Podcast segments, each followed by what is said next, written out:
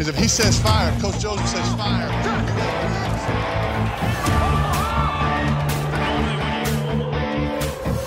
Amigos, sean ustedes bienvenidos a su programa de los Guasamamellos, en donde ustedes pueden conocer todo lo que necesitas de la NFL. Comenzamos.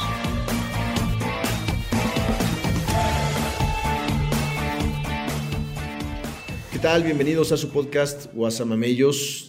Tenemos Super Bowl, estamos a 31 de enero y hoy están conmigo el buen Joe, Omar, el Bebs eh, y yo, Adolfo. Estamos eh, dos días después de que pasaron las finales de conferencia. y partidos interesantes, pero con mucho que comentar. En el transcurso del programa de hoy les vamos a platicar cuál es nuestra, nuestras conclusiones de esos partidos, ¿no? que, que, que, dejaron mucho, mucho de quedar por los dos lados, sobre todo en temas de cocheo, por los dos equipos que perdieron.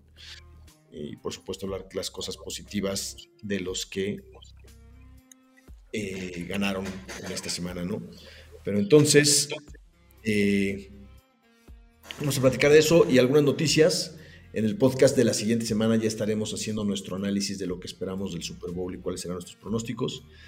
Pero bueno, si quieren, empecemos por el primer juego que hubo el domingo, que fue la final de la conferencia americana, donde los jefes de Kansas City que venían de ganarle a Buffalo eh, se enfrentaban a los, visitaban a los Ravens de Baltimore que venían de ganarle a los Tejanos de Houston, ¿no? Un partido que se esperaba pues más parejo de lo que, de lo que pasó y bueno, salía como favorito Baltimore. Por, por... Pues parejo estuvo, ¿no? Bueno, estuvo parejo, pero, pero la verdad es que creo que el marcador... Si ves el marcador, sí, el pero marcador, no. Pero si ves el juego, nunca estuvo cerca Baltimore de poner en peligro a Kansas City. Yo creo. ¿Cómo no? no? Si se quedó a centímetros de ponerse a tres puntos con la famosísima regla que odias. Pero ya ves cómo es justo. Si eres un pendejo y no puedes anotar ahí, mereces perder el balón. Pero bueno, vamos, vamos a entrar en ese juego justamente. Yo, yo, lo, yo lo que, por lo que quisiera empezar es, creo que, creo que Baltimore salió con una mala estrategia. Al final de cuentas, creo que la receta la había dado Búfalo, que le dio muy buen partido la semana anterior a los, a los jefes. Estás viendo que, que corres y, y, eres efectivo y estos dicen, a la chingada, no vamos a correr. Búfalo corrió bien el balón con los corredores, con el coreback. Y estaba viendo la estadística, güey. Baltimore en todo el partido lanzó, creo que nada más, Correcto. ocho corridas que no fueron, no fueron de la mar. O sea, ocho corridas. Once en total. Once, once en total. Seis corridas. Y ocho con los corredores. No, ni siquiera no, corredores, nada. porque dos fueron con Safe Flowers. Entonces, ah, okay. seis, seis, con, seis con corredores y dos con receptores, ¿no? Entonces, de ahí, puta, o sea, Todd Monken, que por ahí estaba en entrevistas, que es el coordinador ofensivo de Baltimore, que por ahí estaba en entrevistas para head coach, yo creo que ahí ya, ya, se, ya se bajó del barco en varias, güey. Porque ese plan de juego, la verdad es que, puta, no, no, no, no, no fue nada, nada, nada positivo para los Ravens. Un equipo que, puta, corría promedio 20 acarreos por, por partido normalmente, en algunos hasta 25. Eh, y buenos corredores, ¿no? Pues a lo mejor no completamente material McCaffrey, pero son muy estables, güey. O sea, no te van a soltar el balón. Como. Sí, la primera, creo que no, no recuerdo si fue la primera serie ofensiva también de esos güeyes. O sea, el Gus Edwards echó una carrera de 15 yardas. Y después dijeron, ya no más. Dijeron, ya no, ya no queremos más esto. Se dedicaron a pasar. Pues, buscaron mucho a Mark Andrews, que venía de una lesión que lo había, que lo había parado varias semanas. No lo puedo contar. Safe Flowers jugó bien, salvo por esas distracciones, que ahorita vamos a hablar otro, de ese otro tema. Pero sí, creo que todos estamos de acuerdo en que el plan ofensivo de, de, Baltimore no era el apropiado. Y la defensa fue la que los mantuvo cerca en el partido la mayor parte del tiempo. ¿no? Porque la segunda mitad de Kansas City no anotaron ni una sola vez Kansas. Todas fueron patadas de despeje. ¿no? Sí, sí. Qué oso. Y la defensiva de, de, Kansas fue la que les ganó el juego. Sin demeritar a la ofensiva, ¿no? Pero les quitaron bueno, el balón dos veces. Hubo, hubo, hubo, un click, hubo, un click, ya que se vio bien, o sea, entre Mahomes y Kelsey, algo que no habíamos visto y que nos habían quedado de ver por varias semanas. Jugaron muy bien los dos. Este, hay una jugada donde hace ese scramble Mahomes en cuarta oportunidad, alarga la jugada como, a, como 10 segundos, lanza un pase ahí medio gaviota muerta y el otro Kelsey la salva con una, con una atrapada de clavado espectacular, ¿no? Este, creo que también hablar bien del lado de Kansas, pero volviendo al lado de Baltimore, los errores también, los castigos tan estúpidos, ¿no? En algunos casos específicos, ¿no? El de Safe Flowers. el taunting ese. El taunting, que todavía se queja, no manches, en la transmisión decían... Lo empuja, ¿no? Habría, tres, tres acciones posibles que hizo en esa jugada para este, haberle marcado el taunting. O sea, porque puede haber sido de 45 yardas, casi, casi si se sumaran los castigos, ¿no? Por, sus estupideces. Este. y ese, no fue, ese, no fue, esa no fue la regla, Pebu. Eh, otro, otro, error de Safe Flowers. No fue la regla que yo digo, porque en este caso específico, sí recuperó la defensiva de Kansas City el balón dentro de su zona de anotación. Y ahí estoy totalmente de acuerdo vayan a la yarda 20. Okay, si sale el balón por las bandas o por el fondo, es cuando no estoy de acuerdo que se le dé el balón a la defensiva, porque no lo recuperaron per se. En este caso, una extraordinaria jugada del profundo de Kansas City, Safe Flowers parecía que iba a anotar, se lanza en una jugada que dicen los coaches que coachean a los jugadores para que no arriesguen el balón y no lo, no lo traten de, de poner al frente y exponerlo porque pasa esto. Pero, pero, el defensivo de Kansas llega, le da un puñetazo al balón, el balón se mete a la zona de anotación y, y, el balón definitivamente fue suelto como unos 20, 30 centímetros antes de la, de la zona de anotación, entra a la zona de anotación. Y McDuffie lo, recupera. lo recupera la defensiva de Kansas City. Y eso, pues eso, eso es perfectamente válido. Ahí hay que darle el balón al, al, equipo que lo, que lo recuperó. Este, otros castigos, el de, el de Roquan Smith, ¿no? Una tontería. Este, el que casi le vuela la cabeza al Mahomes. Al Mahomes, güey, le da un garrazo así, parecía de oso grizzly. Parecía de oso grizzly arrancándole la cabeza a un niño, cabrón. Bueno, o sea, ya era la mentalidad que no estaban, ya no estaban concentrados. Frustración, ¿no? También. Y este, y ya Devon Clowney también un cascazo que le da a Mahomes, este, mal, ¿no? Los, hablabas tú un poco de los holdings, Bebo. Creo que al final sí se los acabaron marcando, ¿no? Justo cuando lo dijo, marcaron dos consecutivos. Dos consecutivos al tackle nariz, güey. Sí, al 65. Sí, y a final de cuentas, pues los holdings. O sea, es el más castigado en toda la temporada de todos los jugadores, güey. ¿Ese güey? Ay, mira. Se nota, güey. Era, era obvio que iba a tener todo ese tipo de. No, no hicieron mucha diferencia los holdings, güey, a favor o en contra pues a final de cuentas Baltimore sí salió muy chato.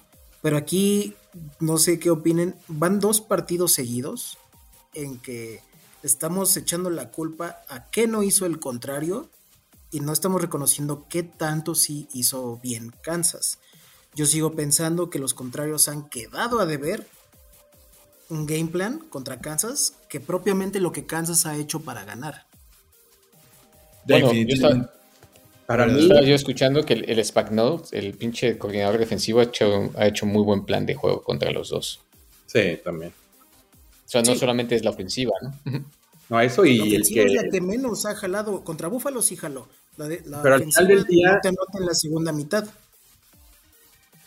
Yo creo que al final del día también es lo que estaban, estábamos todos esperando que hiciera Mahomes, a lo que todo el mundo le tiene miedo de ese güey, de que el ante la presión, ante los playoffs, siempre eleva su nivel de juego muchísimo, cosa que no hacen los demás. A diferencia de Lamar o de Allen, ¿no? Que venían ya jugando, venían con la inercia y con el hype en los últimos partidos Buffalo y, y pues Ravens toda la temporada. Y en cambio Mahomes lo empieza a hacer hasta ahorita porque él ya sabe jugar estos, ¿no? Entonces elevar Y si tú no sabes motivarlos y, y luego y esa mancuerna con Kelsey que empezó a que encontró el engranaje correcto en el momento adecuado. ya es una explosión total, güey, Pero si tú sabes que Mahomes entra en modo playoff y no lo paras, si tú lo sabes y nosotros lo sabemos, ¿cómo es posible que, que ni Harbaugh, ni McDermott, ni el otro menso de Miami los, no lo sepan? A eso voy. O sea, güey, si saben que él, o sea, anulándolo a él, que es muy difícil, sí, lo, acepto, pero...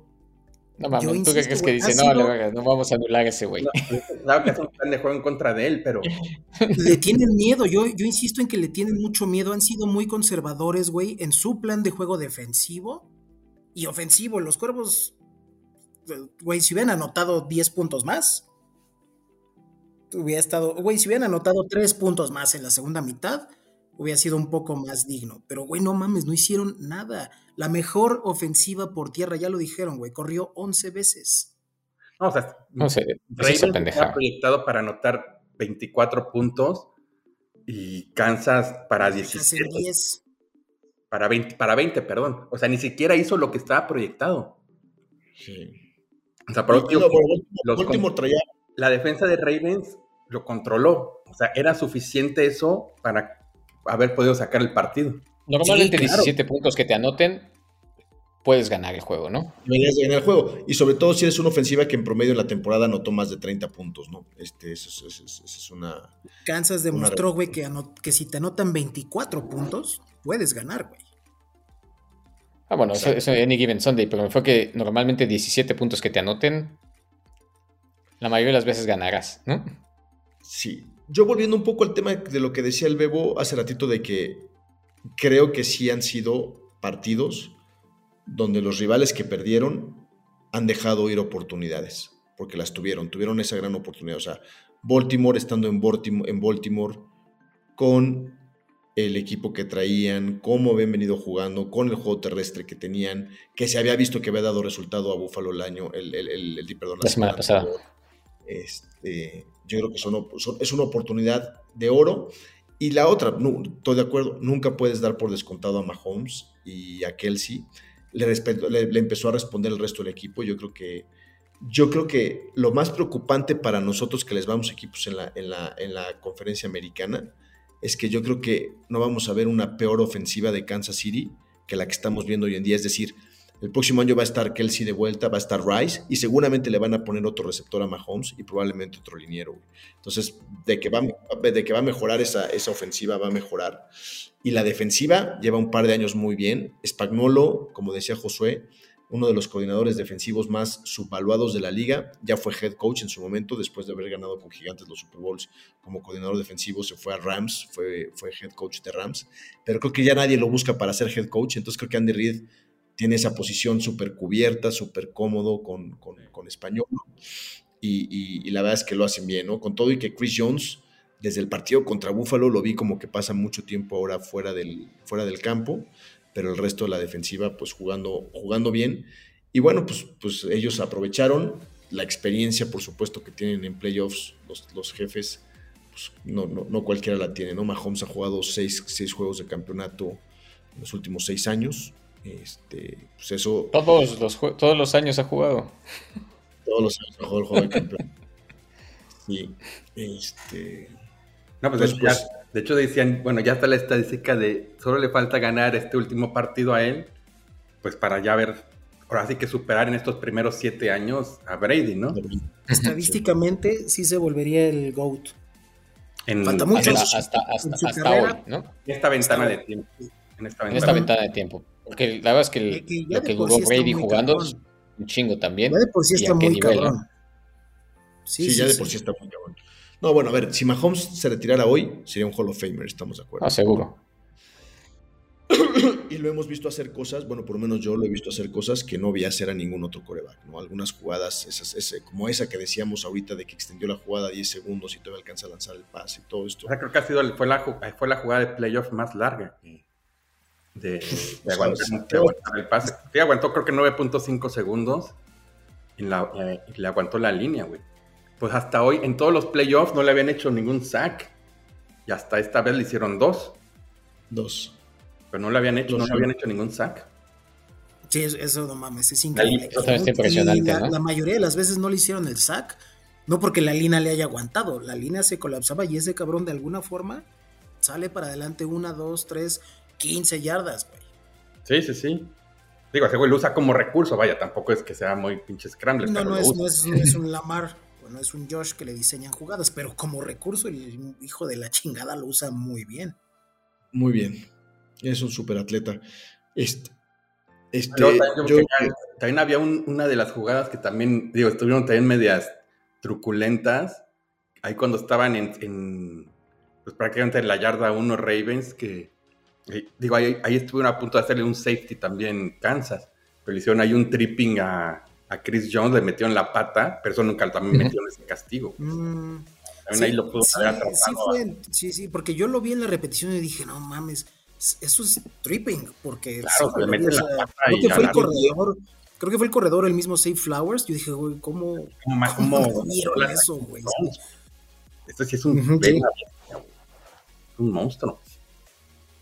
Digo, eso Flowers- un jugador que pinta para ser un gran estrella en la NFL, pero mucho aprendizaje en este partido, ¿no? En temas de la frustración, en temas de ese balón perdido, el castigo, En este, temas de cerrar el hocico, porque ya le estaba echando la culpa a los refs, güey, en sus declaraciones post partido. Güey, los refs no tuvieron nada que ver en este juego. Es más, ni en el de Buffalo fueron. Este, fue un factor. No, factor. no fueron un factor, güey. Como en otros juegos, güey, de otros equipos. No, güey, ahorita sí, la verdad es que los refs, pues, digo, Como vimos Para en la temporada regular.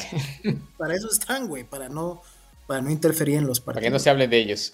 Sí, No, y, y definitivamente pues, se escogen las mejores cuadrillas para este tipo de partidos, ¿no?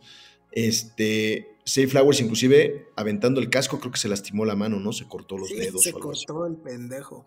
Le pegó a la mesa. Pegó ahí en la, en la banca el güey. y- Sí, güey, qué oso. Bueno, y ya tenemos oportunidad de hablar lo que viene para los jefes, obviamente la próxima semana que juegan el Super Bowl, pero ¿ustedes qué, qué piensan de lo que viene para Baltimore? O sea, con- como están ahorita, van a seguir siendo una potencia, tienen para llegar al Super Bowl próximamente en otros años con Lamar, este, van a hacer más cambios porque Harbaugh se ha caracterizado por ser un coach que cuando las cosas van bien, hace cambios para que estén mejor, ¿no? O sea, ha cambiado su coordinador defensivo, teniendo una buena defensiva, la quiso hacer mejor, lo logró, cambió su coordinador ofensivo también, eh, corrió a Roman y trajo a, a Todd Monken. ¿Qué, qué, qué esperan de los Ravens para la próxima temporada? ¿Que sigan siendo así de competitivos o que... Pues que en no? parte sí, en parte no. Y te voy a decir por qué no. Yo creo que los equipos en su división estuvieron ahí medio flojos este, este año. O sea, es decir, Cincinnati no se esperaba que, tuvi- que ni siquiera pasara playoffs, que tuviera... Obviamente se, se lastimó Burrow y todo, pero pues yo supongo que el próximo año va a estar sano y pues, le va a dar más pelea. Pittsburgh y Cleveland, la verdad es que al final y al cabo estuvieron ahí a la altura. Pittsburgh más de lo que yo esperaba. pero sí, sí va a estar un poco más competitiva. Y yo los veo bien, tienen una planilla bastante joven en general. La Mar lo vi muy bien. Yo creo que el próximo año, cuando está sano, juega bien, ¿no? La gran pregunta es, ¿Lamar es, es un MVP de temporada regular, pero un coreback promedio en playoffs? ¿O sí Dicen puede que era como? Dak Prescott. Pues es- esa es la gran pregunta, ¿no? Ha ganado un juego de playoff su carrera. de que fue la, el- la semana pasada. ¿no? El de Houston, justamente. Hasta donde yo sé, Ravens es el favorito número uno para, el siguiente, para la siguiente temporada. Hasta donde yo recuerdo ahorita. En división, No, en, para ganar el Super Bowl. en la, en la, en la conferencia. En la, para, los- para la Si es para ganar Super Bowl, es ¿Para en la, la? NFL. Es, es el, es el número uno. No, ese pronóstico está muy... Pues ya es en, la- Está en la- muy- los futuros que también hay de esas madres. Este año, como sea, fue en la, la siembra 1, ¿no? ¿sí? Entonces, yo creo que tienen el equipo para hacerlo, güey. Yo creo que ese equipo no va a pasar de una final de Si llegan a conferencia. la final de conferencia otra vez, yo creo que sí, güey. Yo creo que es ¿Quién interesante. sabe? Yo creo que dependen de que Lamar realmente dé ese, ese paso adicional. Y veremos si, si se sobrepone a todo esto, porque traía, como tú dices, mucho hype. Y la verdad es que dejó muchísimo a deber. Dejó. Y va a ganar el MVP. Y tristemente no hizo nada en este. Bueno, la jugada esa que hizo, que eso sí es de resaltar, no sé si la vieron, esa que, que tira el pase, se lo, se lo, se lo- atrapó. se la rebota Sí. y él fue el- Antes evitó la intercepción, la- ¿eh? porque ya estaba, un, ya estaba un defensivo de Kansas para atraparla. Evitó la intercepción, la cachó y avanzó 15 yardas más. Ahí Hay igual es, a lo mejor tu inercia como defensivo es tratarla de atrapar, pero a lo mejor tú como coach les dices, mejor bateala, ¿no? Sí. Trata de batear la pelota. Pero como defensivo, pues te llevas la intercepción para tus stats, güey. Claro, claro. Totalmente. Y vamos, y vamos a pasar al otro juego, porque hablando de que Lamar podría ganar el MVP después de este terrible partido y de la, la- la derrota tan decepcionante para los Ravens. No sé si, y digo, antes, antes de que pasemos, el MVP, y eso es mi ignorancia, ¿el MVP es de la temporada regular o incluye playoffs? regular. regular. Ok, entonces a lo mejor es- no debería importar Los lo que votos pase aquí, ¿no? los hacen los votos los hacen entre la semana 18 y el primer juego de playoff para que O sea, ya saben quién, va, quién ganó. ya saben quién ganó, Ya ya, quedaron ya- ya- ya anunciaron los finalistas. Y, y al final de cuentas, es- ese voto ganador pues, está en una caja fuerte bien encerrada, güey, con una llave. ¿No crees que puedan usar la llave para abrir el voto y cambiarlo por los huevos? Pues, pues, mira, Definitivamente, yo creo que, creo el que de sí, los... Creo que, creo que no ¿A tendría qué? nada que ganar la. NFL porque ellos lo han declarado como un premio de temporada regular. Si lo quisieran declarar como un premio de toda la temporada, dirían, vamos a Estoy cambiar de los premios. y Pero- probablemente ganaría a la mejor alguien que ganó el Super Bowl. Exacto. Pero Sí, tiene los sí, premios del probablemente, Super Bowl, ¿no? pero si, si tú pudieras meter la mano a esa caja fuerte, ¿no cambiarías el voto ya contemplando este partido? ¿No lo cambiarías por McCaffrey? Por McCaffrey, probablemente, güey. Porque Sí, probablemente no mames, él sí es un verdadero MVP de su equipo, güey. Totalmente, güey. Sí, sí. Claro. No, de su equipo y de la liga, güey. Sí, Son game changers, de la son liga. game changers, él y totalmente, es el que más se lo merece, güey. Sí. Purdy no sé por qué está en ese en esa votación. Eso sí es un voto de simpatía, güey. Los Absurdo. finalistas. Claro. Sí, no, yo, pero, yo- yo güey. insisto en que San Francisco extrañaría mucho más a McCaffrey si se lesionara que a Purdy. Este, Claro. Pero se bueno. vio, perdió cuatro juegos Purdy o tres al hilo. Cuando todo estaba mal, cuando Divo no estaba, cuando McCaffrey no estuvo, sí. cuando Kill andaba así medio dudoso. McCaffrey es el MVP de los 49 que está en el Super Bowl, güey, y completamente de acuerdo de la liga, güey. Y la otra que sí cambiaría Bebo, y ya para, para darle pie al siguiente partido, es que si gana Dan Campbell, el, el mejor coach del año, después del partido del domingo, ese definitivamente lo cambiaría yo, güey. ¿no? Sí, sí, no, yo, yo también completamente de acuerdo. Qué grosero. Vamos a hacer- al, al de Texas, hay que dárselo al de Texas. Sí, Ademico Ryans es, es el que más le dio la vuelta a una franquicia, ¿no? Y de que menos. Este también son de Meco. Este.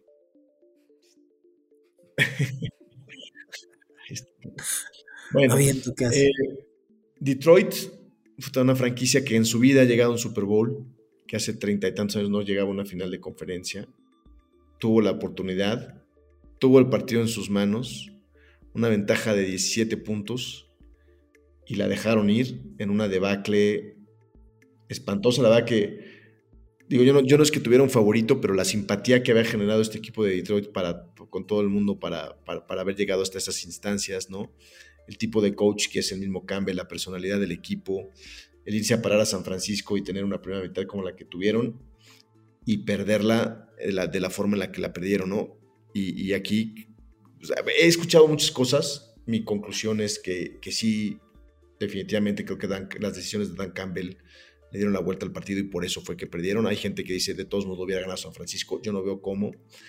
Pero bueno, platiquémoslo, ¿no? Empezó Detroit dominando este, el, el- el partido, se fue con una ventaja de 14-0 el primer cuarto. Ujú. 14-0 en el primer cuarto, dos, dos touchdowns. En las primeras dos series, Estaban- creo, ¿no? Sí, Estaban- anotaron las dos, las dos primeras, sí. dos, dos carreras, una de Montgomery y otra de, De de Gibbs. Jamir. Gibbs. Ujú. Sí, Sí, bueno, estaba- fue de, fue de Williams, ¿no? El de Jameson. Estuvo Ah, tienes, perdón, tienes razón, tienes razón. Fue de Jameson Williams y de. Y de de- fue el ¿Fue de o de.? Fue también como 40 yardas de Williams o 30 sí, sí. yardas. Cuarenta y tantas. Sí, pero se veía dominante. Yo, no- yo pensé dominante, que 14-0, después 14-3. 14 14-3, correcto. Y se van al, al- al- medio campo, al medio tiempo. Tienen la última serie ofensiva Detroit. Avanza bien, llegan a la yarda 3. Y en contra de su filosofía, y quiero hacer ese, ese- ese comentario aquí porque. Oye, porque pero dicen espera, no cuadran los números. Al half se fueron 24-7. No, entonces, entonces 14-7, no, no como 24-7. Sí, claro. Llevaban 17. Ah, tienes razón, fue- fueron los tres, los tres, los tres touchdowns de Jamir, el de Gibbs, el de Montgomery, Williams y el de Montgomery. Williams, y luego, luego el, el- el touchdown de McCaffrey fue el primero de, San Francisco. Y ahí viene la clave, güey. Campbell en la yarda 5 se ve claramente cómo le pregunta no sé qué y le hace. Vamos por el gol de campo, vamos por el gol de campo. Ajá. Era una Sí. jugada donde valía la pena arriesgarse más que en la que pasó en el tercer cuarto. Y Claro, se y- y- los tres puntos. Y eso es lo que hay que hacer el hincapié, ¿no? Faltando 10 segundos, era cuarta oportunidad, tenían el balón en la yarda 4 de San Francisco, los Leones de Detroit. Y en lugar de jugar con su filosofía de toda la temporada de ir por el touchdown en, en esa circunstancia, donde lo peor que le hubiera podido pasar es fallar esa jugada. Bueno, claro, te la pueden interceptar y te la pueden regresar a la zona de anotación, eso puede pasar. Pero en caso de que la falles y no, y no, y no, no falle, suceda algo catastrófico como que te intercepten o algo así, le dejas tres segundos a San Francisco con el balón dentro de su yarda 5 Sí, y no pasa, de, ¿no? y no pasa de eso, acaba la primera mitad. Vámonos, ¿no? San Francisco iba a recibir el balón en la, en la segunda mitad, eso sí. Pero entonces decide ir por el gol de campo, lo cual me parece una buena decisión. Estás como visitante en una final de conferencia. Te pones Vete. 17 puntos arriba. Vete tres anotaciones arriba, tres anotaciones arriba para ponerle más presión a tu equipo rival que no está pudiendo hacer nada, ¿no? No está pudiendo detenerte en la- en la- a, la, a la- a la defensiva y no está pudiendo atacarte como, como, como normalmente lo hacen, ¿no? Se van a la mitad con esa ventaja, 24-7. Eh, empieza la segunda mitad. San Francisco le cuesta trabajo esa primera serie ofensiva, pero termina con un gol de campo. Se acercan a 14 puntos, 24-10. Y, le- y Detroit recibe el balón y lo sigue moviendo bien. Lo sigue moviendo como había venido jugando toda la primera mitad. Llegan a, la- a- a una instancia donde tienen una cuarta y dos, me parece que es. En- dentro de la yarda, dentro de la yarda 35 En zona de gol de campo. en zona de gol de campo hubiese un gol de campo de 45 yardas, ¿no? Y aquí es donde viene la jugada que para mi punto de vista le dio la vuelta al partido. Decide jugársela Dan Campbell en una jugada de pase que no estuvo tan mal ejecutada por Jared Goff, mandó un pase atrapable y suelta el receptor. Era George Reynolds, ¿no? Ese, ese fue el que soltó. George Reynolds, Reynolds soltó los dos. le pega en las manos, lo suelta y le da la oportunidad Francisco. Ahí, para mí, es donde tienes que entender las circunstancias, ¿no? Y es la discusión que hemos tenido estos dos días entre todos, ¿no? ¿Qué haces como entrenador? ¿Te la juegas con tu filosofía o entiendes las circunstancias del partido? Ustedes, a ver, aquí, aquí los dejo comentar un poco qué, qué piensan ustedes. Yo sé lo que piensan, pero... Omar, tú eres el que estás más a O favor. sea, yo digo que ahí el de, o sea, un gol de campo, como dice, mejor de 45 yardas, pues también pudo haber sido un 60% de probabilidad de que lo lograran. 70, 70. En la liga 70% posibilidades. 70%. Entonces, digo, también lo podía fallar. Eh, y, y- y si lo fallaba, pues los dejabas más cerca. Entonces, al final del día te la juegas, están en la yarda 35, que pues es muy común que, que cualquier ofensiva arranque en esa zona del campo. Entonces, yo creo que bien valía la, el- la- eh, eh, valía la pena el riesgo. Eso también tienen sus gen stats, que les dicen también qué hacer, en qué posición del campo. Y todo eso al fin queda a criterio ya del head coach de hacerlo o no hacerlo. Pero para mí, la estadística, la estadística lo apoyaba y el momentum lo apoyaba. Entonces, para mí fue válida esa decisión. Pero te vuelves a poner 17 puntos arriba si, si metes el gol de campo. Ya ahora con menos tiempo en el, en el- en el- en el reloj. Con un cuarto y medio por... Ah, Ahí Entonces- yo creo lo, que lo que le faltó a, a Campbell es ver, ok, las Next Gen Stats dicen que es más probable que haga la conversión al gol de campo, porque el gol de campo no estaba No, güey. Ni siquiera, güey. La, la- la- la- la posibilidad de convertir en esa cuarta oportunidad era más baja que hacer el gol de campo. Eso, aparece, eso apareció ahí en... lo Porque mejor aparece en la transmisión, ¿no? A lo mejor sí, a lo mejor sí, pero yo a lo que me refiero a que. Digo, tampoco digo, o sea, si, la, si tenías la oportunidad de hacer, de hacer esa conversión en cuarta y, de, y si no la haces, la dejas en la 35, vaya, no estás perdiendo tanto y puedes, y, y puedes No, ganar. Y, enti- y entiendo también que no le por- estaban moviendo el balón para nada. O sea, y por ese atrevimiento gustado, dice, podía, podía ganar más cosas. Es que es eso y era su filosofía. Yo que sí tenía que haber entendido las circunstancias. Hablando del Gen Stats o de, o de, las, o de la analítica, estaba, estaba viendo un programa de Pro Football Focus donde justamente hablaban de estas circunstancias. Y decían, a ver, en ese momento probablemente Detroit tenía el 75% de posibilidades. Y, es, y voy a hablar de números generales, no me acuerdo exactamente los números, pero más o menos para que se... 75% de probabilidades de ganar el partido, estando... Esta, este, Sí, lo hacía. en ese momento, en ese momento, no, no, no. En ese momento, con Ah, ok. 14 de ventaja. En esa circunstancia, si hacían el gol de campo, podían incrementar sus posibilidades de ganarlo al 78%. Si convertían el primero y 10, podían incrementar sus posibilidades de ganarlo al 80%. Pero si lo fallaban, disminuían sus probabilidades de ganar al 68%. Tenían más que perder que que ganar. Entonces ahí es donde es las circunstancias del partido. Ahora, esa es la parte de la analítica. Tienes que ponerle las circunstancias del partido, y es lo que decíamos. Estás en una final de conferencia, visitando un equipo que no te ha podido avanzar, y ahí es donde entra, la, donde entra la disyuntiva. No te ha podido avanzar, entonces me la juego y sé que lo voy a poder detener. No lo sé, mejor me voy tres touchdowns arriba, sigo poniendo la presión sobre el coreback más inexperto, sobre la ofensiva este, que no me ha podido avanzar, y entonces como nos fuimos al medio tiempo, pero ya queda mucho menos tiempo y, la presión está del otro lado, en lugar, de, en lugar de darle la posibilidad a la defensiva de que se creciera como se creció, ¿no? Y, porque se super sobraron con un pase ahí que le rebotó en la cara. Sí, eso iba a decir. También, también, hubo suerte de ese, de ese lado. Una super cacota, güey. Esa jugada, hay una fotografía que están pasando, no sé, no sé si la vieron, pero donde, donde se ve cómo le pasa, bueno, nada más para darle contexto a los que nos están escuchando, este, no convierten esa cuarta oportunidad, se quedan nada más 14 puntos arriba Detroit, y ahí es donde viene la debacle, ¿no? La siguiente serie ofensiva, Brock Purdy lanza un pase largo, muy malo, a las manos del defensivo de Detroit. Le pasa entre las manos al defensivo de Detroit, le rebota en la máscara del casco, y Brandon Ayuk hace una jugada donde brinca tres yardas. O sea, sí, sí, fue buena jugada de Ayuk, pero por supuesto las circunstancias o sea, las posibilidades de que ese pase fuera interceptado eran mucho mayor, después de que fuera incompleto eran todavía mucho mayores, y lo completan y se quedan en la yarda 2, obviamente terminan un touchdown, y para ese momento ya, ya, ya se sentía...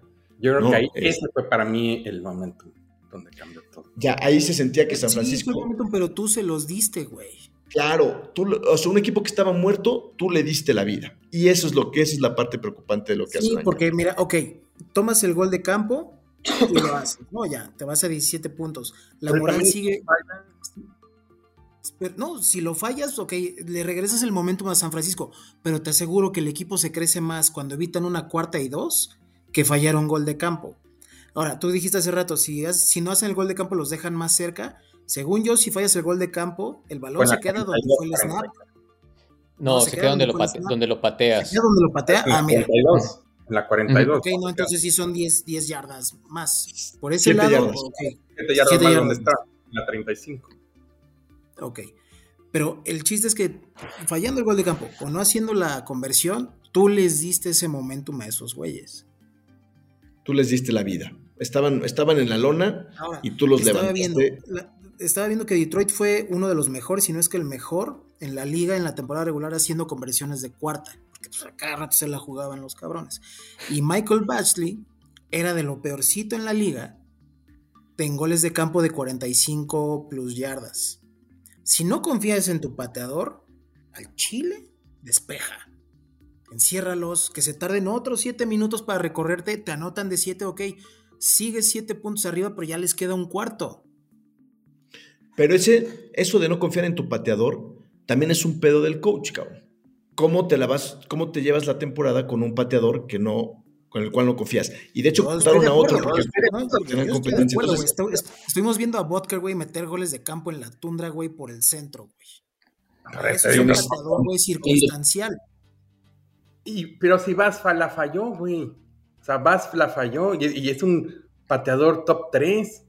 Pero el, regresamos al momento, el, regresamos al tema, es el momento de las cosas. Vas venía pateando de la chingada desde el juego de Pittsburgh.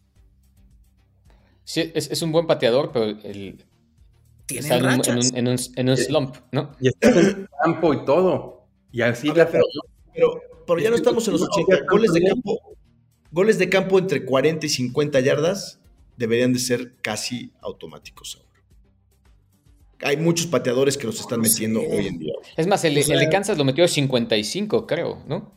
Para meter el de 17 fue como 55 yardas. Jake Elliott para empatarle a Búfalo con las Águilas, con la presión encima de él, lo de 60 y pico, ¿no? 59 yardas.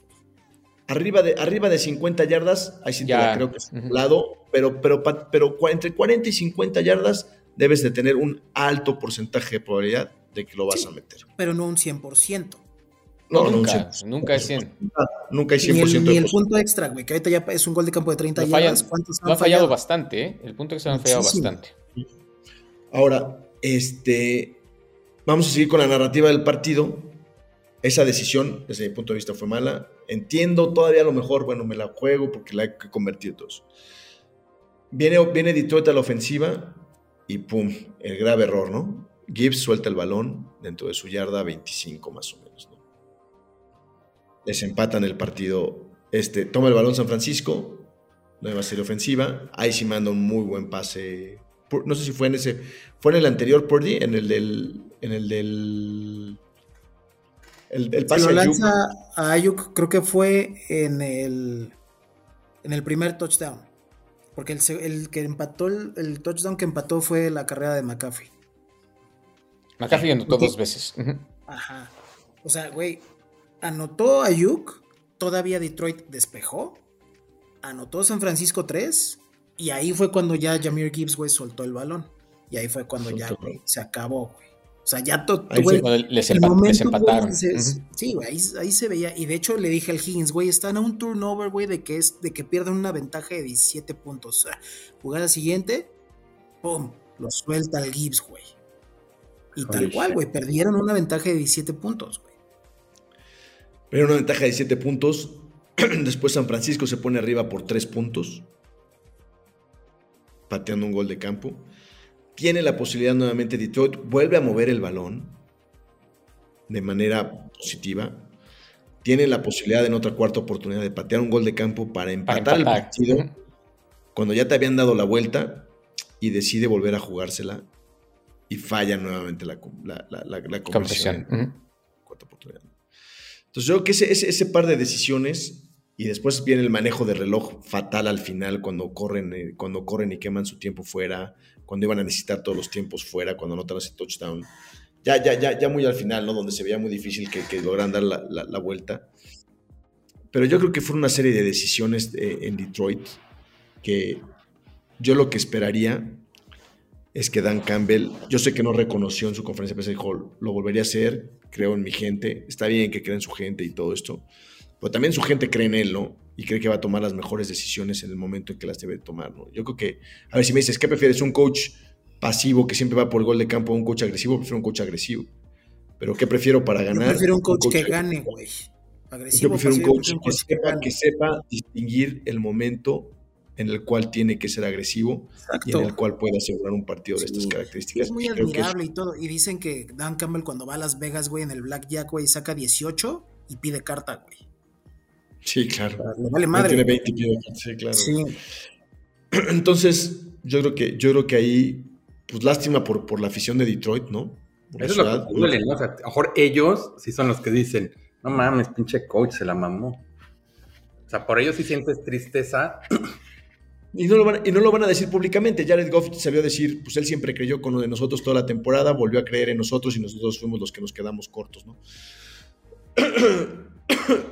Pero yo creo que esas decisiones. No, y además es como dicen: si ya me conocen, ¿para qué me invitan? Pues ya saben que sí va a ser ese cabrón, Como el pinche obstinado con, Dallas, cabrón.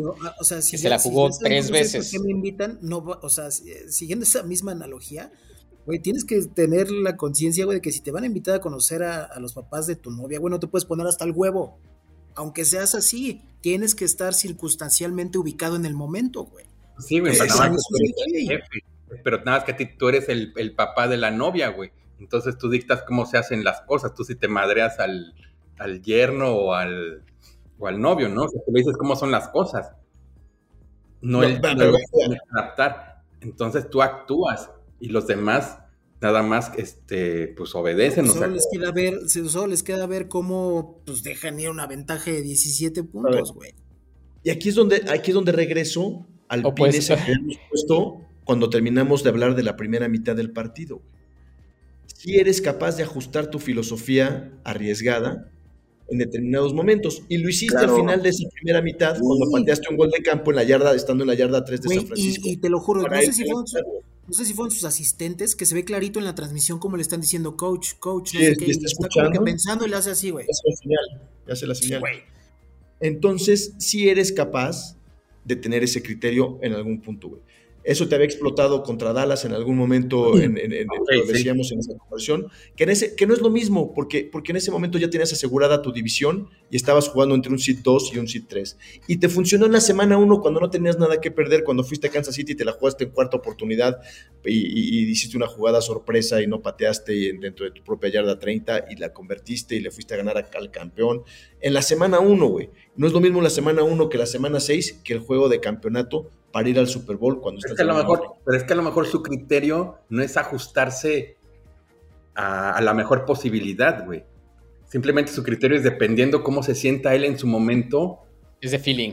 Eso, eso- eso- eso es lo que siente y es lo que. Pues sí, o sea, sí, eh, eh, entiendo esa mejor, parte que, que mucho es de ejemplo, feeling, pero del coach de Pittsburgh, que, él se- que ese güey siempre ha dicho, siempre tráete los puntos, vale madre donde estés. Always take the points, ¿no? Es su Estés filosofía, en la claro. yarda 1 o estés en la yarda 40, o sea, ahí sí vamos por los puntos siempre, no importa. Estoy de Eso sí acuerdo. él. Pero Yo espero este que- Yo sí creo que Yo- yo- A ver, pues si ese güey es así, difícilmente va a, va a ganar un campeonato tomando esas decisiones. Puede o sea, ser, puede ser. Yo, no, que- yo, creo que, yo creo que sí debe en algún momento, o sea, a lo mejor en público no te va a aceptar si soy un imbécil y tomé dos, tres malas sí, decisiones. no, claro que no. Pero yo creo que sí tiene que hacer esa introspección y sí tiene que evolucionar como coach. A decir, soy un coach de estilo agresivo, que me gusta jugármela, que normalmente lo voy a hacer, pero que voy a entender las circunstancias del momento y del partido que estoy jugando para tomar esas decisiones. En la... si, si hubieran, si hubieran ido abajo por tres, güey, arriba por siete, no, güey, te ponías a tres posesiones faltando un cuarto y medio, güey. Es más, si hubieran todavía ido perdiendo por 10, lo entiendo Claro. más que, o No, sea, pues vas mira qué huevos de jugar, Campbell, güey. O sea, vámonos, vámonos, vámonos de sobres. No los voy a soltar porque vengo atrás y este, y necesito ganar, güey, necesito hacer puntos, güey. Me la juego en todas las cuartas. Pero, güey, tenías una ventaja de tres posesiones, güey. No lo voy a entender. O sea, sí, confío en que, que el feeling y la chingada, ok, sí, pero yo estoy 100% con el fat de que a esas alturas, güey, con esa oportunidad tan dorada que tenía una franquicia, güey, que hace tres temporadas ganó dos partidos, güey, Sí. hubiera hecho No, y, y historia. hemos hablado de lo difícil que es llegar, güey. O sea, no te garantiza nada que el siguiente año estés ahí, güey. Y el mismo Campbell lo dijo, güey. Ahí es donde le tiene, sus propias palabras le tienen que hacer la, la- la- generar la conciencia, güey. Porque él dijo, pudo haber sido nuestra única oportunidad de estar aquí, güey. Sí. Y puede ser, cabrón, ¿no? Puede exacto, ser, digo, y, después dijo, no creo que sea ni lo veo que sea así, pero nos va a costar el doble de trabajo, sí, güey. Entonces piensa cuando estés ahí nuevamente, güey, qué decisión vas a tomar. cabrón, Sí, ¿no? y, y Por ahora sí supuesto, en ese momento fue justicia poética, güey. Pues al Eminem, güey, le pusieron su canción de. de. Opportunity comes once in a lifetime. Ahí está, Sí. güey. Pasó tal cual como su canción, güey. Lástima, la verdad es que sí, yo, yo estaba esperando que Detroit ganara. Se, no sé si se lo merecían más que San Francisco. Pero como dijo el Fat, güey, pues era un equipo que ya traía a todo el, a todo el país, güey, a la gran mayoría de los aficionados con él, güey. Modo, la Yo creo que San Francisco sufrió de más en los dos partidos que enfrentó, ¿no? Tanto el de Green Bay como en este. Recibieron una buena ayuda, ¿no? Hablábamos hace rato de, bueno, no, en el chat, en el día, el día de los partidos, pues los balazos en los pies, ¿no? Y creo que, creo que, creo que tanto Lamar Jackson o este, como, como Dan Campbell agarraron una ametralladora y se dispararon en los pies 20 veces, ¿no? Eh, no, no, no hablamos de esa intercepción de Lamar también este, en la zona roja, esos dos turnovers en zona roja de Baltimore les dieron a. Lamar en este momento en su carrera no debería lanzar un pase jamás a una triple Yo, cobertura. yo sí vi al receptor que levantó la mano que estaba libre, pero lo ves en triple cobertura. Triple cobertura, güey, le interceptan el pase en la zona de anotación. Pero el, el- el- también el pinche receptor, yo lo vi pidiendo el balón. Parecía que, que- que había interferencia, no, no, no, no alcanzo a ver bien, pero ese pase no, las probabilidades de que lo atrapara el receptor eran Casi, casi, sí, casi nulas. Entonces, pues la verdad es que bien por los equipos que avanzan, dos equipos muy buenos, cada uno campeón de su división, con por lo menos 11 ganados. Este, San Francisco se mantuvo en el número uno casi de la nacional todo, todo, el, todo el tiempo. Es el mejor roster, este, Bueno, el favorito desde un inicio de temporada, ¿no? el favorito desde el inicio de la temporada, no hay nada que reprocharle. Shanahan, un gran entrenador. Este, McCaffrey para mí el MVP, este, si contáramos esta parte de la postemporada. Por supuesto. Eh, y, bueno, hablaremos más de, los ganadores la siguiente temporada, ¿no? ¿Qué creen que venga con Detroit? Este, por supuesto no van a correr a Campbell. Pues yo, si le, yo si fuera el dueño, sí le daría un jalón de orejas y le diría... A y, has visto cómo ha venido progresando año con, con año, ¿no? Como decía el Bebo, dos ganados, nueve ganados, ocho ganados y ahora esto, estabas que todo, todo positivo. tienen un buen equipo. Tienen buen futuro, sí. Buenos drafts, entonces tienen bastante, bastante buen personal joven, entonces también lo que sí pudieron despreciar también es un momento en que su división estaba bastante flojita y ahora Green Bay se ve que viene bien para el próximo año también. Y Chicago se sigue armando, como sea, tiene muy buenas selecciones, ¿no? Muy buenas selecciones. Y Minnesota, pues es un voladazo, yo creo, al día de hoy, ¿no? Pero, pero bueno, vamos a ver qué. Minnesota se va a quedar sin core, güey, en esta offseason. Está pidiendo 90 millones. Sí, quiere 90 millones, güey. Sí, no, está, pero súper pedo. No, igual y hasta, hasta este, transfieren al, al Justin, ¿no? A Jefferson. Yo creo que yo haría eso. Pues sí, millones no le van a pagar. sin brazo, güey. Y si ya soy, ya te vuelves a reconstruir. Porque sirve ese güey sin un buen coreback y todo el pedo. Y no, y no le van a pagar tanto billete al otro güey. No, no. Y con lo que tiene, yo creo que lo puedes vender bastante caro. Exacto. Entonces yo lo vendería, la verdad. Bueno, entonces la siguiente semana hablamos del Super Bowl, hoy hablemos de noticias, este, muchos cambios de entrenadores se han, se han concretado, otros no se concretaron, como el caso del coordinador ofensivo de Detroit, que se esperaba que se anunciara una vez que Detroit quedara eliminado, que se viera a los Commanders de Washington, no sucedió. Aquí el buen Omar nos dice que hay como que un inside information de que, de que parece que cambió un poco las condiciones. La oficial es que tanto a Seattle como a Washington les avisó, que eran los, los, equipos que lo habían entrevistado, les avisó que les, le interesaba mejor quedarse en Detroit por, por unos años más. A, ahí hasta, donde yo sé es que si el, trato original eran cuatro años, él lo quiso cambiar a seis años y tener el full control del, del drafteo ofensivo y pues es algo que el GM pues no se lo quiso dar. Pero bueno, Él está, como también estaba muy a gusto en Detroit, entonces igual fue, Nas tiró ahí el dardo a ver si pegaba y... Recordemos que son dueños, son, dueños este, nuevos en Washington. Entonces, Tanto control.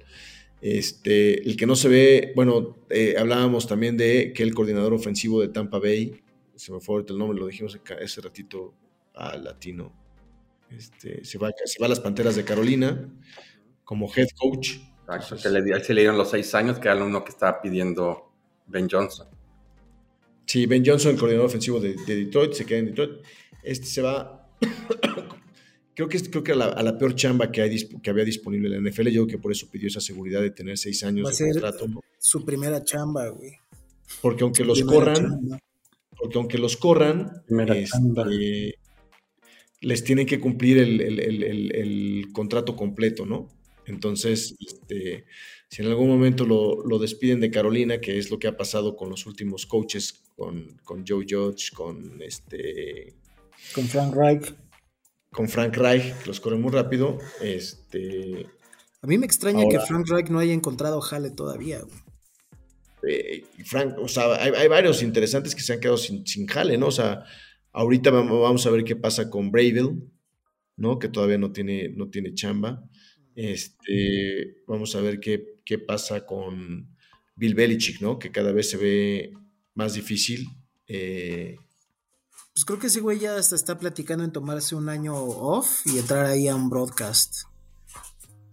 Es que para lo que ha de pedir, güey, nadie va a querer aventarse ese tiro, güey.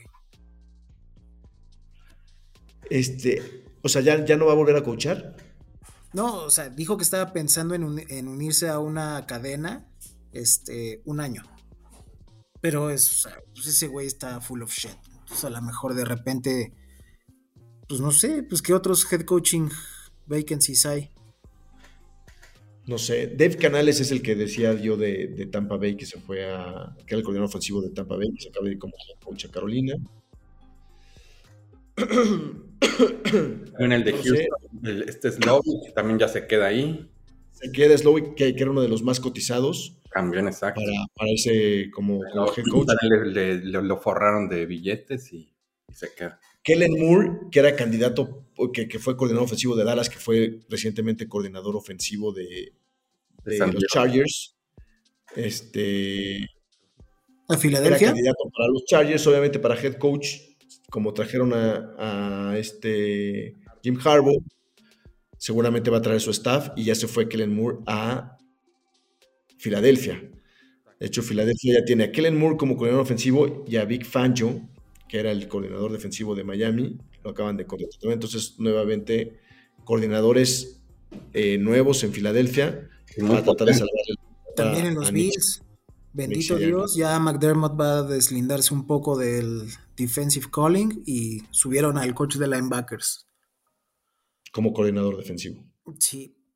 Digo, no, no son, no son bombas las, las posiciones ni los nombres, pero pues está bien, güey. Son, son los dos han trabajado con McDermott desde hace como cuatro años, güey. Son de la casa, conocen a los jugadores, van a tener todo el año para trabajar en jugadas, etcétera. Entonces, pues ve, la verdad es que creo que fue lo correcto. Considerado que los Bills no tienen ni un pinche peso para gastar en esta offseason. Sí. Bueno, Ken Dorsey, ex Bill, que lo corrieron en la mitad de la temporada, acaba de firmar como coordinador ofensivo de los Browns. Ese ya no lo quieren ustedes. ¿Mandé? Le digo al Bebo que ese ya no lo quieren.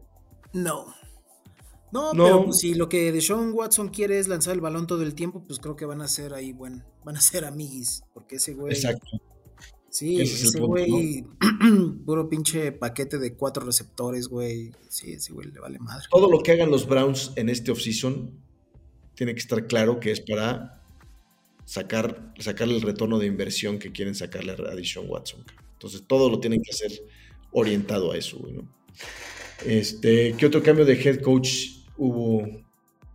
No recuerdo si hubo otro, que- otro anuncio esta semana. Creo que esos son los más relevantes. Sí, nada más esos. A Baker le va a tocar otro coordinador ofensivo. No sé si Todd Bowles se va a quedar. Yo imagino que sí. Raheem Mostert se fue de coach a los Falcons. Raheem Mostert. No, Ra- Ra- ¿cómo se llama ese? Raheem Shahid.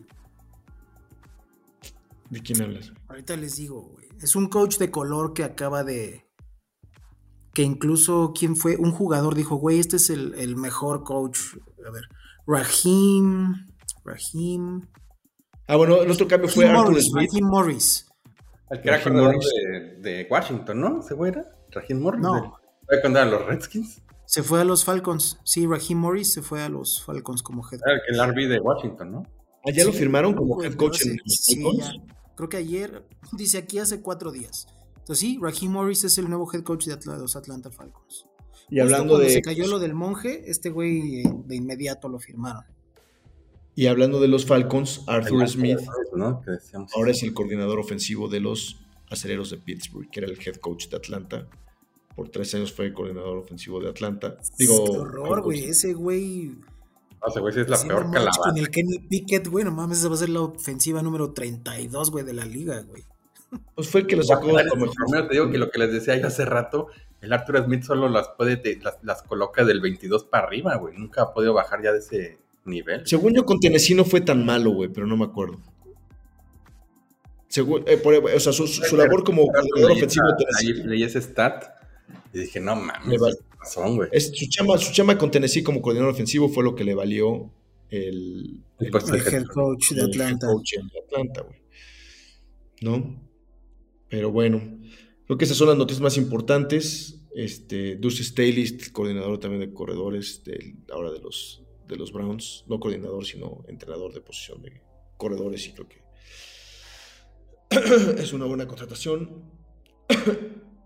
Pues no, creo, creo que- creo que ningún equipo falta de contratar head coaches a- ahorita, ¿no? Todos tienen head coach. ¿Tennessee tiene head coach? No, Tennessee todavía no. Ellos no, todavía no. según yo no. Creo que sí tiene ya. Ah, no, sí, ya tienen, güey, porque es el que... Ryan Callahan, claro, güey, el que era coordinador ofensivo de Cincinnati. Es el, es el, es el nuevo head coach de los. Es que de esa fue la semana pasada esa noticia. sí. Si no, ellos ya tienen. Y pues ya con ese roster también nuevo con Will Levis y seguramente, como decíamos la semana pasada, que se van a llevar al T. Higgins, muy probablemente, que se lo llevaría. Sí, sí, sí, ese, bueno, creo que, creo que, creo que tienen que entrar en una etapa de semi-reconstrucción en Tennessee, ¿no? O sea, ya tienen a Will Levis y tienen que empezar a construir alrededor de él. Cambiar todo el también ya tienen. O sea, digo, no va a ser un Derrick Henry de hace seis años, pero el Tajay Spears se vio bien. La pinche lanza. Sí, ¿no? Henry seguramente no va a seguir en Tennessee, ¿no? Es- es No, lo ligan muy-. Sí, ya se despidió y lo ligan con los vaqueros. Fue a entrenar, creo que a Dallas. Está haciendo así como que su off-season desmadre. Está entrenando con alguien en, en Texas. Ya está entrenando desde ahorita. Cabrón. Pues, que sí, yo estaría en Cancún, güey. Sí. Oiga, también ya el que el, el combine ya es, en, ya es a mediados de febrero, ¿no? Creo. Sí, ya viene. ¿Ya el tan combine. rápido el combine? ¿A, fe- a medios de febrero? Por ahí del. Sí, es como un mes y medio antes del draft. No, no vamos a tener detox de esta madre, güey. O sea, se vienen dos bowls, ah, también así como que dos bowls chaquetos. De esos todavía no sé bien cómo son. Ah, no, viene, El- viene el los seniors, ¿no? no, el, pro de- el, el Senior Bowl. Ajá. Ah, y otro. Son dos Eso no bowls. sé por qué de ahí juegan todos los güeyes que no se han podido graduar o qué pedo. El Senior Bowl, el Senior Bowl es esta semana. El Senior Bowl es esta semana. Este también es el Pro Bowl. Si a los que les interese ver este, jugar quemados a los, a los jugadores- mejores juegos de la NFL o, o Tochito Bandera. La- las, las- las- los skills, los drills que les ponen de skills, eso sí me, me entretienen a mí un ratito. Este, pero bueno, es lo que hay. Y pues estamos a punto de terminar este año de la NFL. La semana que entra, pues les platicaremos de cómo vemos el Super Bowl. Este, los detalles, nuestros picks. Y bueno, pues muchas gracias por escucharnos una vez más. Este. muchas gracias. Nos vemos la siguiente semana. Nada más nos Eh, vamos con un último dato. 331 millones de dólares ha dejado de revenue desde que Taylor Swift apareció por primera vez en un juego de Kansas. sí. Y yo no sé, y si quieren, les doy mi 25 punto de segundos en cada partido la, la saquen. Entre 20 Mira, yo no, sé, yo no sé por qué la critican tanto. Mucha gente se queja de que la pasen. La verdad es que la chava está yendo a ver a su novio un partido, güey. Te, te Sí, aseguro no, que no. sería la menos interesada en que la estén enfocando, güey. No, se pone hasta, atrás, se pone hasta atrás del palco, güey. Va vestida de una manera súper terrenal, güey. O sea, va de fan, güey. No sé por qué la gente se mete tanto con ella, la neta. Este, No, nadie se mete con ella, güey. O sea, pues eso es Sí una, la joden, ¿no? es ¿Viste el una comentario machista, más, güey? Sí, sí la joden, pero pues esos son los pinches inadaptados que no han podido. No, pero hay gente, hay gente General como que. Kansas se ¿no? sentó a sus equipos, güey. Ya. Hasta el Sí, papá sí, del sí. Mahomes se pone, ay, no mames, no vas, no vas a sentar con ella. Qué hueva. O sea, como ese güey, ese güey también es bien un ojete, güey. Se lo Y no, pues está bien, güey.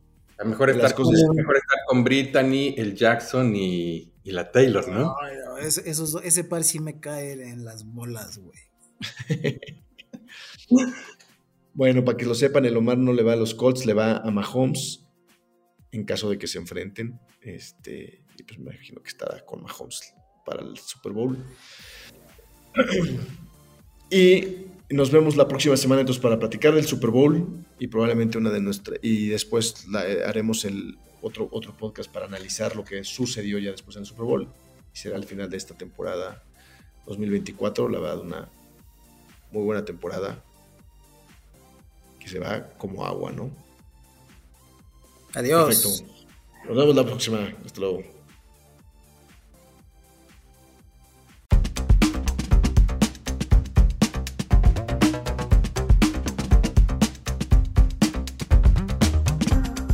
Gracias por oírnos.